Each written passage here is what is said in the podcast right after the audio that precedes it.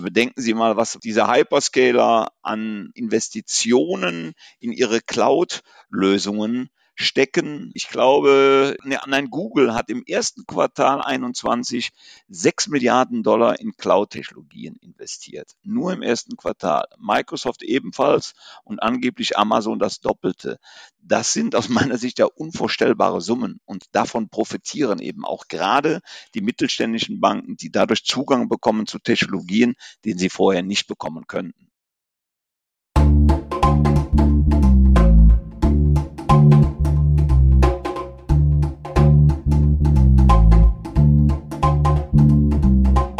Finanzszene, der Podcast. Jeden Montag mit Gästen aus der Banken- und Fintech-Branche.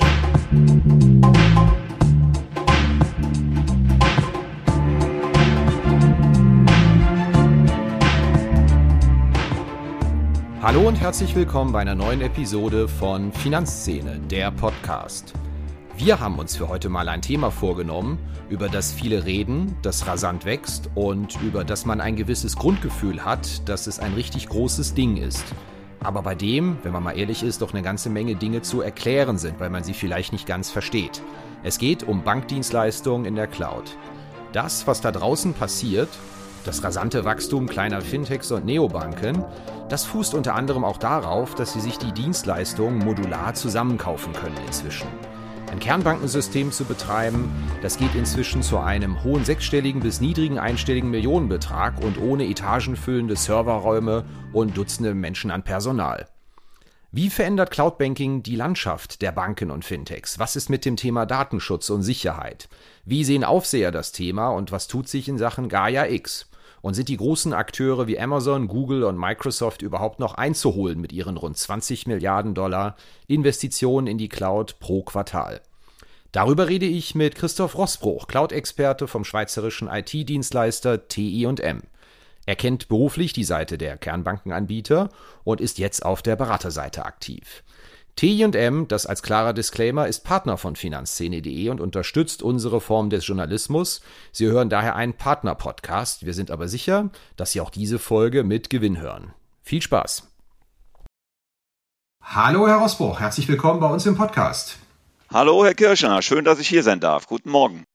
Ja, ich glaube, die Hörer müssen sich heute auf eine notorische rheinische CH-SCH-Schwäche einstellen, weil wir haben es schon äh, besprochen. Ich komme aus dem Rheinland, Sie kommen aus dem Rheinland. Das ist vermutlich nicht zu überhören heute.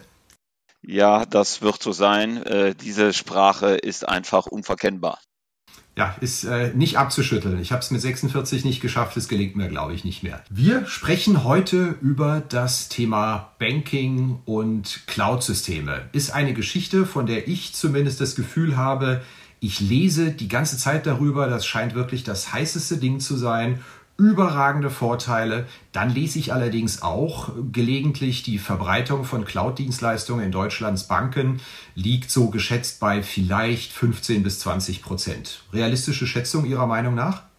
Äh, ich glaube, nein. Ich glaube, das liegt mittlerweile schon ein bisschen höher äh, in, in, im Bankensegment. Natürlich ist es so, dass äh, da noch viel Bedarf besteht, sich äh, in, in, in, die Cloud, in die Cloud zu wandern, sage ich mal. Aber wenn Sie ja mal überlegen, es gibt äh, bereits seit über zehn Jahren äh, Themen wie BPO, Business Process Outsourcing, ASP. Äh, das waren für mich die Anfänge äh, der Cloud. Es hieß nur damals anders. Ja, äh, 2002 wurde dann äh, meines Wissens äh, AWS gegründet, äh, sollte erstmal nur Dienstleistungen für Amazon erbringen.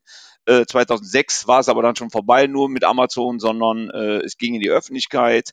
2010 kam Azure dazu und seit 2011 gibt es Google Services in der Cloud. Ich glaube, seitdem und seitdem diese schönen Begriffe Plattformökonomie oder Digitalisierung jeden Tag überall rund um die Uhr zu lesen sind, beschäftigt man sich auch in dem Bankensegment mit der Cloud. Und wie Sie zu Recht sagen, äh, also seit mindestens fünf Jahren äh, kann man es jeden Tag lesen. Wie würden Sie denn die Verbreitung schätzen mittlerweile, was die komplette IT-Kernbankensystempalette angeht? Ja, vielleicht darf man das auch nicht nur auf die, auf die Kernbankenpalette äh, reduzieren, sondern äh, Cloud-Anwendungen sind ja auch außerhalb äh, der Kernbank in, äh, in der Bankenwelt vonnöten. Äh, wenn ich das auf die Kernbank sehe, äh, kann ich nicht um eine prozentuale Einschätzung geben, aber bedenken Sie die großen Anbieter, äh, wie, äh, wenn, wenn, wenn wir auf die Säulen eingehen in Deutschland, ja, FETS, Fiducia, die die zwei großen Säulen äh, bearbeiten, sind auf jeden Fall äh, aktiv in der Cloud und bieten bestimmte Dienste aus der Cloud an. Es ist immer die Frage, wo ziehe ich die Grenze zur Kernbank? Ja, aber es gibt nun auch die, die reinen Kernbankhersteller wie eine, eine Mambu, ein neuer Player auf dem Markt. Es gibt eine Five Degrees aus den Niederlanden, die komplett Kernbank Bereiche aus der Cloud anbieten. Ich schätze mal, dass wir da mittlerweile bei, bei mindestens 30 Prozent liegen. Jetzt haben Sie einen Akteur schon genannt, Mambu, äh, sehr hoch gefundet, sehr geheimnisumwittertes Fintech-Unternehmen, der Hype um dieses Unternehmen, das man so hört, berechtigt Ihrer Meinung nach? Ja, berechtigt ist, ist eine gute Frage. Ich glaube, die Kollegen machen einen guten Job, die haben eine gute Lösung. Äh, man muss aber natürlich auch immer wieder beherrschen oder, oder bedenken, dass man hier äh, komplett äh, from the scratch angefangen hat. Ja, die haben nichts irgendwie mit Legacy umzuschreiben, Cloud Native zu machen, wie es so schön heißt, sondern sie konnten von ganz neu entwickeln. Und die Frage ist eben, immer, was ist der gesamte Umfang eines, eines Kernbanksystems. Ich glaube aber, das, was sie tun, machen sie äh, extrem gut. Das beweist auch das, was äh, man, man, so liest äh, über die Banken, die mit ihnen zusammenarbeiten. Und sie haben mit Sicherheit eine Berechtigung, äh, am Markt zu sein. Und sie werden, da bin ich fest von überzeugt, auch äh, zunehmend äh, zu einer einer Bedrohung, ja, ist vielleicht ein bisschen übertrieben formuliert, aber ein ernstzunehmender Wettbewerber für die etablierten Player am Markt.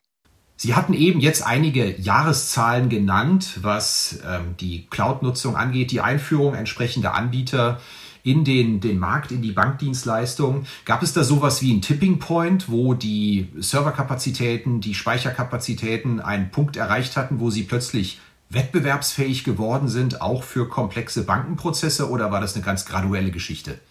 Also ich glaube, es war eine graduelle Geschichte. Ich glaube, es ist viel im Verborgenen abgelaufen und äh, wenn man einen Tipping Point nennen kann, ist es vielleicht äh, das Announcement äh, der Deutschen Bank im letzten Jahr. Äh, ja, äh, auf einmal war die Cloud noch mehr im Fokus und auf einmal kam dann heraus, wie viele Banken denn schon etwas äh, mit einer Cloud machen. Letztendlich war aber ja sogar schon 2019 ist eine deutsche Börse äh, mit Google zusammengegangen und, und beziehen Dienstleistungen von, von Google. Und ich glaube, das sind so die Punkte.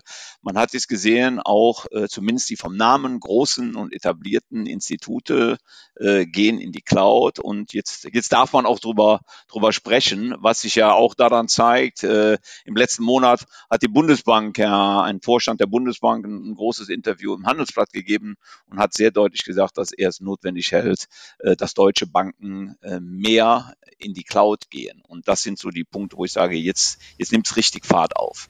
Jetzt haben Sie was Interessantes gesagt. Jetzt darf man drüber sprechen. Gab es denn einen Moment, wo man nicht drüber sprechen durfte, weil es stigmatisiert war? Ja, ich glaube, es war in der Tat stigmatisiert. Es gab so das Thema, ah, was ist denn mit der Sicherheit? Ja, und ich glaube, viele, viele haben Cloud-Lösungen genutzt, wollten es aber nicht so öffentlich kommunizieren, weil dann wird man aufmerksam. Ja, und dann könnten vielleicht Themen anstehen, die man nicht unbedingt äh, direkt in, in der Bank haben möchte, äh, bevor man sich selber sicher ist. Es ist ja immer das Thema, man sagt immer, der Deutsche ist so korrekt, äh, es wird alles fünfmal geprüft, bevor man was macht. Äh, dann haben Banken mit Sicherheit etwas gemacht, äh, die natürlich auch ein Risikothema haben, ein Sicherheitsthema haben, was absolut nicht wegzudiskutieren ist.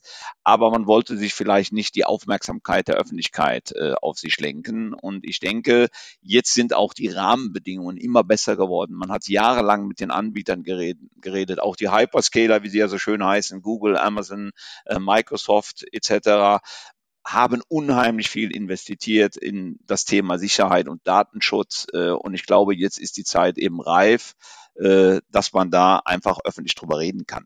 Das heißt, Dienstleistungen in die Cloud zu verlagern, IT-seitig seitens Banken. Das hat ganz klar auch das Okay von der BaFin, das hat das Okay von der Bundesbank, auch wenn damit US-amerikanische Akteure ins Spiel kommen.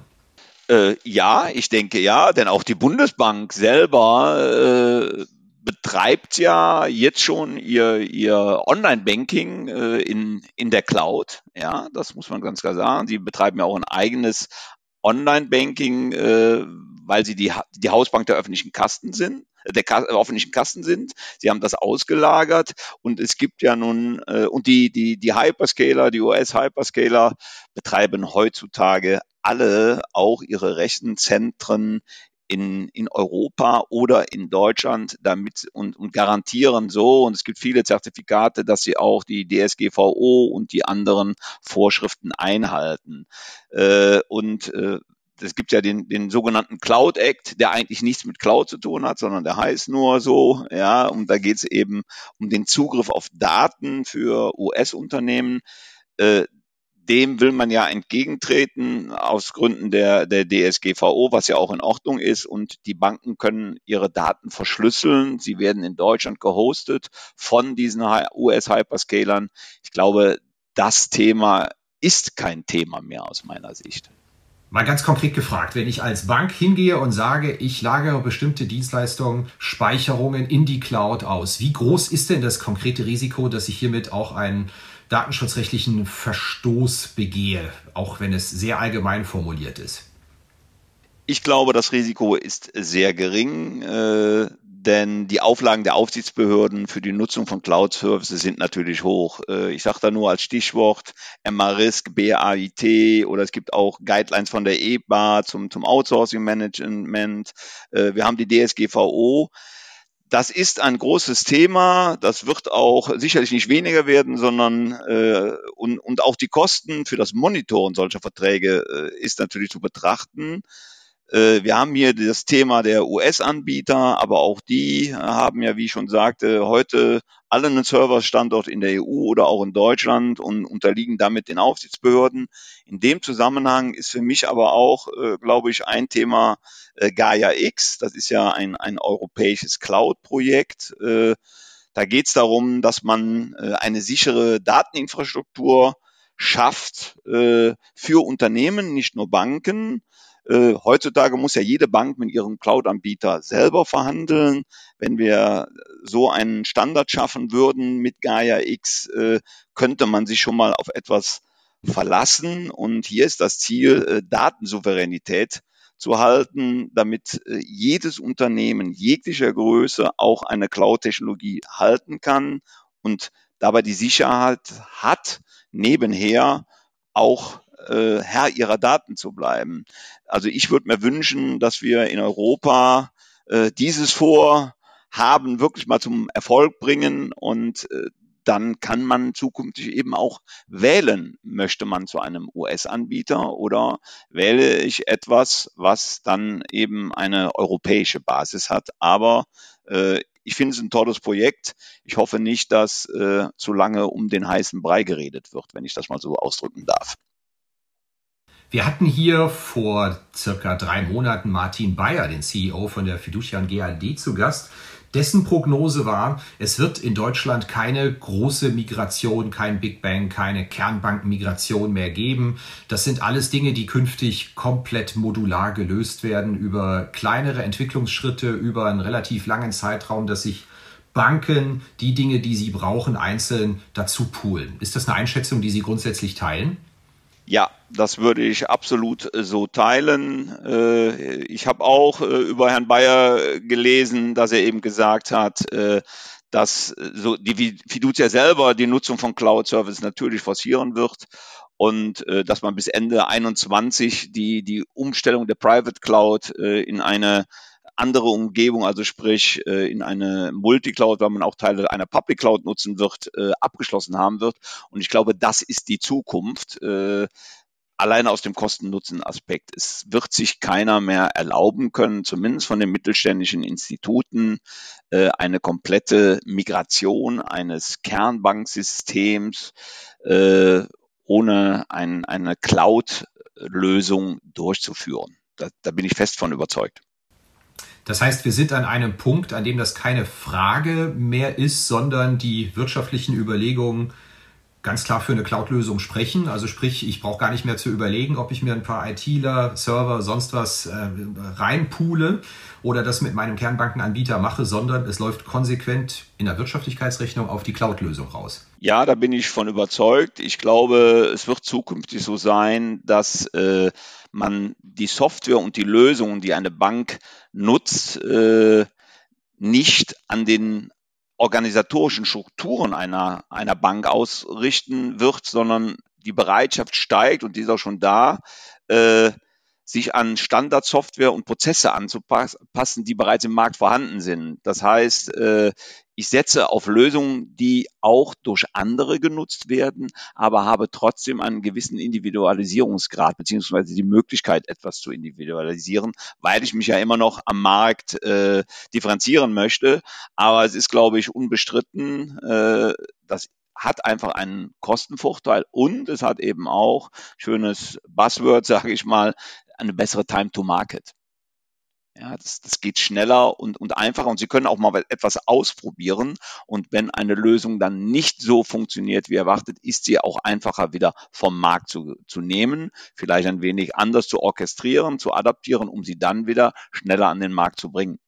Ein großes Thema bei uns ist immer das ewige Duell zwischen klassischen Banken und den Fintechs und den Neobanken. Wenn ich das alles so verfolge, klingt es für mich fast so, als hätten hier Neobanken und Fintechs einen gewissen Vorteil, weil man einfach seine eigenen Systeme genau nach dem persönlichen Bedarf aufbauen muss. Man braucht nicht mehr die ganz große Komplettlösung, sondern ich kann genau definieren, was ich brauche und habe dann entsprechend für mein spitzes Angebot auch wahnsinnige Kostenvorteile zutreffend analysiert? Äh, würde ich so sehen, ja. Dabei muss man aber ja auch immer berücksichtigen, wo sind die Neobanken heute aktiv. Ja, äh, also die meisten Neobanken, die ich so kenne, äh, klar, es werden immer die Namen N26, Revolut genannt und so weiter, die haben ja ganz eng begrenzte Geschäftsmodelle im Augenblick. Ja, sie sind hauptsächlich und ich sage bewusst hauptsächlich, weil sich das sicherlich ändern wird, zum Teil auch schon ändert, im Retail-Sektor unterwegs. Ja, äh, da gibt es natürlich einfachere Möglichkeiten, Kunden bestimmte Lösungen zur Verfügung zu stellen, als wenn sie großes Corporate Banking anbieten mit Cash-Management-Lösungen und so weiter. Aber auch da gibt, bietet eben gerade äh, in, im Corporate Banking bietet eine Cloud äh, Vorteile äh, an, weil sie eben Lösungen für Kunden anbieten können, wie Unternehmensführungstools, äh, wo sie sogenannte Pay-per-Use-Modelle nutzen können. Das ist natürlich einfacher als zentral etwas zu implementieren. Der Kunde muss es komplett kaufen und er benutzt es dann vielleicht zwei, dreimal im Monat. Ja, aber ja, ich glaube, äh, im Retail-Sektor haben diese Neobanken im Moment einen, einen, einen Vorteil, auch wenn sie nur im begrenzten Umfang äh, bestimmte Lösungen anbieten, äh, die auch die etablierten, tradierten Banken anbieten. Wobei man immer berücksichtigen muss, wenn ich von Otto Normalverbraucher, wenn ich das mal so sagen darf, ausgehen darf, was benötigt der für ein Banking? Ja, wie viele Leute nutzen in der Tat Beratung in einer Bank? Das ist ja nicht die große Masse. Und äh, die große Masse wird, glaube ich, durch, ein, ein, äh, durch eine Neobank sehr, sehr gut angesprochen. Ich muss zugeben, ich habe jetzt schon einige Zahlen mal gesehen. Ich habe gerade just von einer großen europäischen Neobank einen Geschäftsbericht geflöht. Werden wir in den kommenden Tagen auch noch bei Finanzszene darüber berichten und festgestellt, die tatsächlichen IT-Kosten bewegen sich da im niedrigen einstelligen Millionenbereich, um die eigene Bankdienstleistung anzubieten für eine doch signifikante Kundenzahl. Da habe ich ja schon mal ganz kurz mit den Ohren geschlackert. Ist das so eine tatsächliche Folge von dem, worüber wir hier gerade sprechen, von diesen Möglichkeiten zu poolen, Cloud-Dienstleistungen mir punktuell zu holen, dass ich einfach nicht mehr das ganz große Paket brauche oder äh, lügt da die Bilanz und ich bin einfach so langfristige Verträge eingegangen. Ich sehe es nur noch nicht, was der ganze Quatsch mich kostet.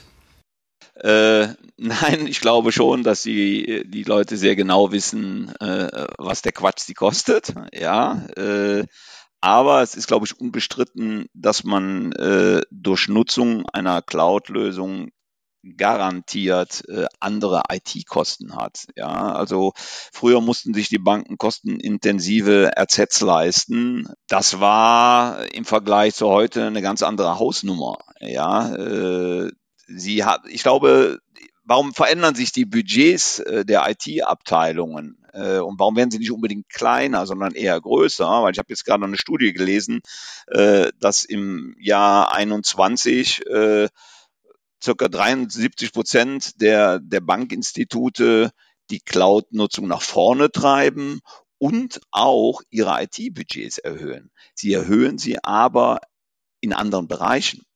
Ja, äh, und, und das ist das Spannende daran. Also man hat erkannt, äh, ohne Cloud geht's nicht und äh, es gibt eine steigende Relevanz in den nächsten Jahren.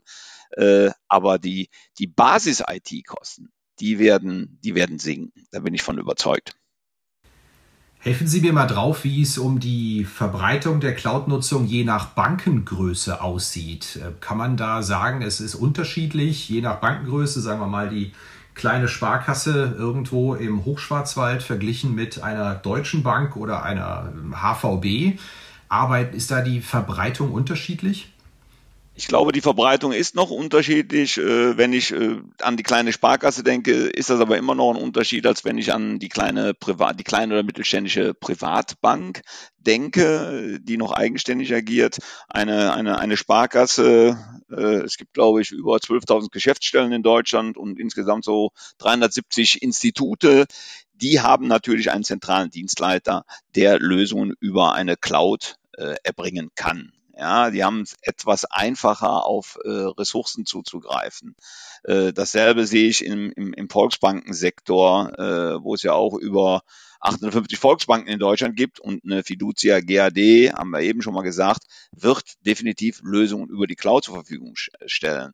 Äh, wenn ich jetzt an, an eine, eine einzelne Bank denke, egal ob sie jetzt aus dem Autom Automotive wie eine Mercedes-Benz oder eine Volkswagen-Bank ist oder ob es dann eine Bank wie die, die Warburg-Gruppe ist oder, oder eine Quirin-Bank, da ist das eine andere Hausnummer. Ja, ich glaube, die, aber gerade diese mittelständischen Institute und kleinen Institute, für die ist es eine große Chance, denn sie bekommen eben jetzt dadurch den Zugang zu, zu Technologien, die sie sich vielleicht sonst gar nicht leisten könnten, weil sie einfach zu kostenintensiv sind. Ja, bedenken Sie mal, was, was diese Hyperscaler an, an Investitionen in ihre Cloud-Lösungen stecken. Äh, ich glaube, Amazon und nein, Google hat im ersten Quartal 21 6 Milliarden Dollar in Cloud-Technologien investiert. Nur im ersten Quartal. Microsoft ebenfalls und angeblich Amazon das Doppelte. Das sind aus meiner Sicht ja unvorstellbare Summen und davon profitieren eben auch gerade die mittelständischen Banken, die dadurch Zugang bekommen zu Technologien, den sie vorher nicht bekommen könnten.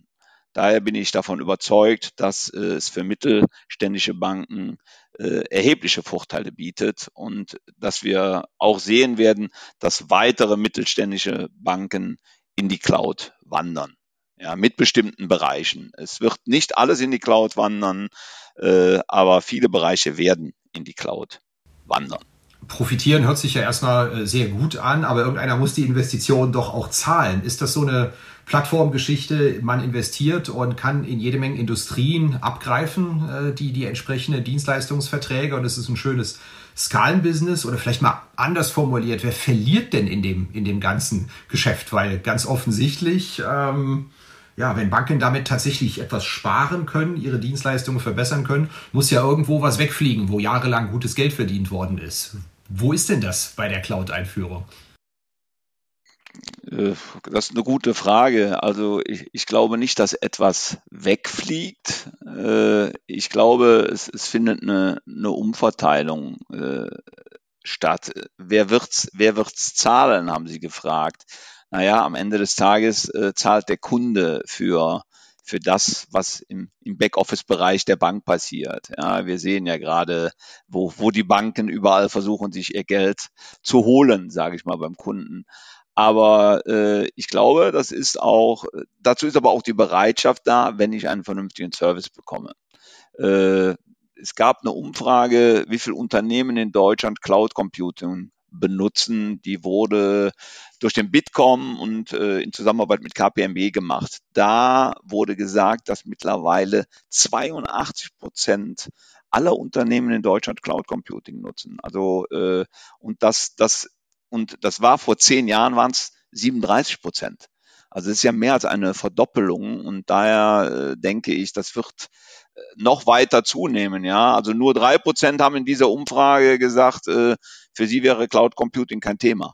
Insofern, das sind Zahlen, die einfach nahelegen, hier wird weiter investiert und äh, ja, irgendeiner muss es zahlen. Aber das, was ich natürlich früher durch intensive RZ-Kosten hatte, kann ich umverteilen. Ja, und, und bekomme aber aus meiner Sicht dann mehr Leistung für, für die zu erbringenden Kosten.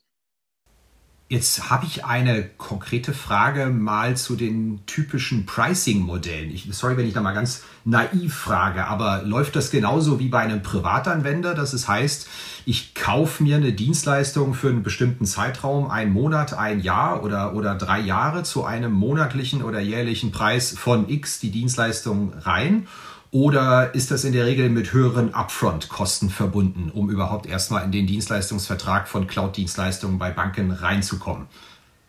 Ich glaube, es wird ein, es wird beide Modelle geben. Ich denke, wenn ich im Retail-Sektor bin, wird das Modell, ich kaufe mir eine bestimmte Leistung für einen Zeitraum ein, äh, sicherlich Vorteile bringen. Äh, man muss sich ja überlegen, äh, ein Privatmann, der, äh, sage ich mal, ein, ein, ein ganz normales Trading betreibt, ja, der jetzt nicht als Daytrader jeden Tag vor seiner, vor seiner Maschine sitzt und sich die Daten anschaut, der braucht keinen Jahresvertrag, um irgendwelche, irgendwelche Wertpapierstammdaten zu, äh, zu bekommen, sondern er wird zum Beispiel sagen, okay, ich möchte jetzt nochmal mich intensiv eine Woche lang mit dem Thema auseinandersetzen, ich möchte ein Invest betreiben und möchte da aber eine vernünftige Basis für meine Entscheidung haben. Da bietet sich natürlich an, ihm äh, ein Pay-per-Use-Modell anzubieten, um genau diese Informationen zu bekommen.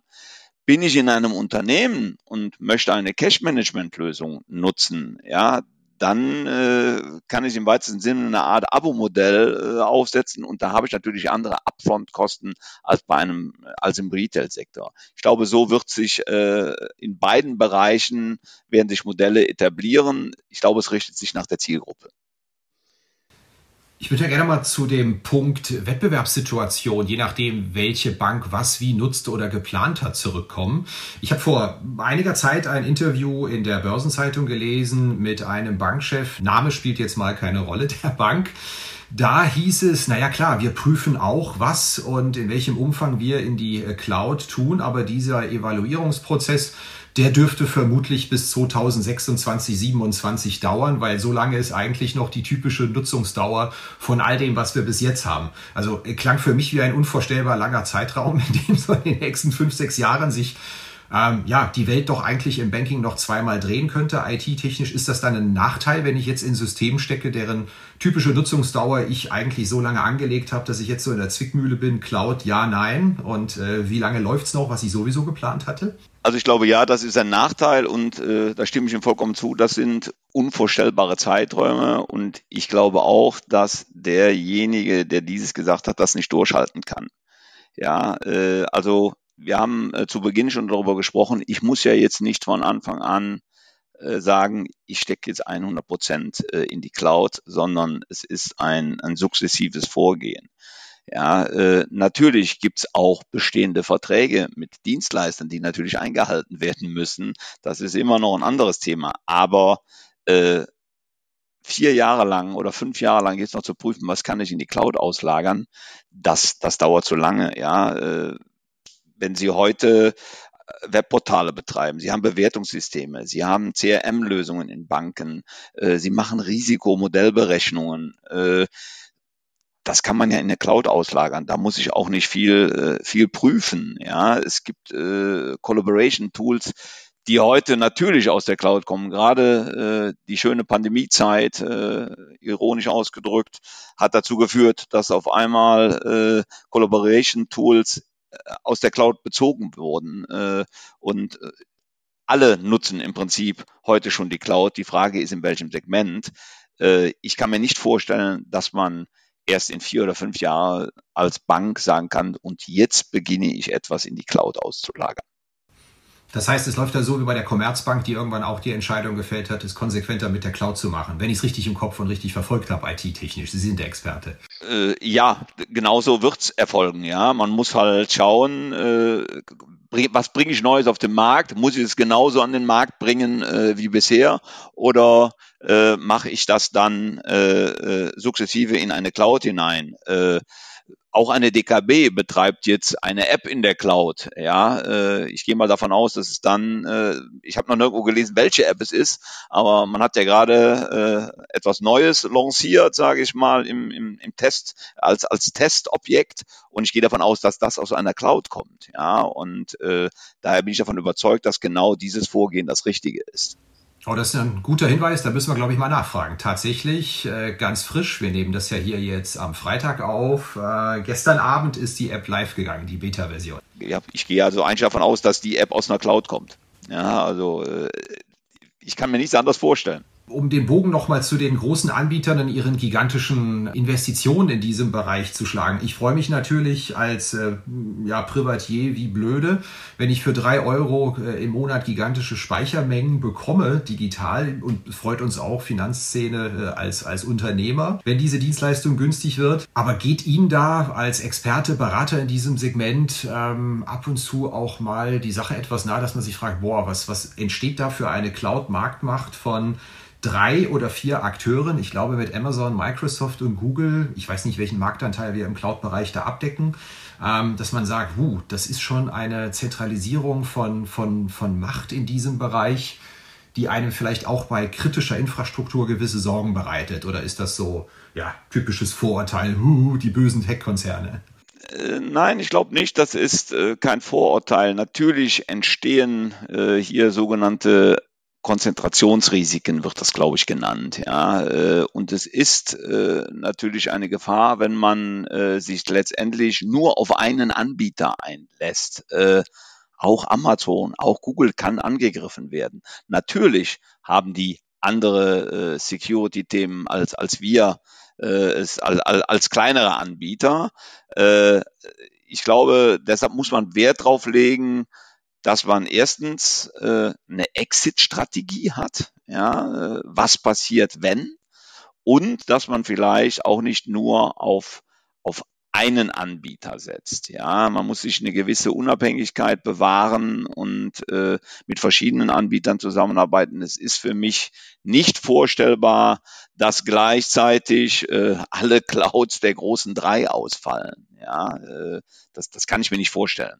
Äh, da, dann hätte man ein ganz anderes Problem äh, auf der Welt, würde ich mal behaupten. Daher glaube ich, äh, dieses Risiko kann man umgehen, indem man eine kluge Strategie äh, sich überlegt, äh, was wäre wenn und wo kann ich ausweisen. Es muss ausweichen. Es muss eine Redundanz in der Strategie geben. Um den Bogen mal abzuschließen, was ist denn kundenseitig? Sie beraten ja Unternehmen auch, also Banken, beim Weg in die Cloud. Was ist denn der häufigste Satz, den Sie hören, mit dem Zweifel gesät werden, ob der Weg in die Cloud der richtige ist? Gibt es da einen? Der häufigste Satz ist in der Tat immer noch, äh, der mir bekannt ist, was ist denn mit der Sicherheit und habe ich weiterhin Zugriff auf alle meine Daten? Äh, und das kann man natürlich ganz klar mittlerweile beantworten, äh, indem man auf die Themen hinweist, die wir eben schon angesprochen haben, wie die Unternehmen sich heute aufstellen. Aber das Thema Sicherheit ist mithin das häufigste. Und ein weiteres äh, Thema, was immer kommt, ist, was bringt mir das denn? Ja, und das sind äh, natürlich Fragen, die man intensiv besprechen muss, äh, weil es natürlich, es macht keinen Sinn, eine Anwendung in eine Cloud zu bringen, um der Cloud willen, sondern es muss einfach Sinn machen. Und wenn, äh, ich kann ganz viele virtuelle Maschinen in einer Cloud betreiben, aber das wird mir dann weder Kosten noch Wettbewerbsvorteile äh, bringen, wenn die Lösung, die darauf läuft, überhaupt nicht cloudfähig ist. Und dann muss man vielleicht überlegen, ob man diese Anwendung in ein sogenanntes Application Lifecycle Management bringt und über die Jahre ablöst. Äh, das sind so Themen, die immer natürlich äh, als erstes kommen. Ja, das war's wieder mit dieser Episode von Finanzszene, der Podcast. Redaktion und Host Christian Kirchner. Coverdesign von Elida Atelier Hamburg. Musik Liturgy of the Streets von Shane Ivers. www.silvermansound.com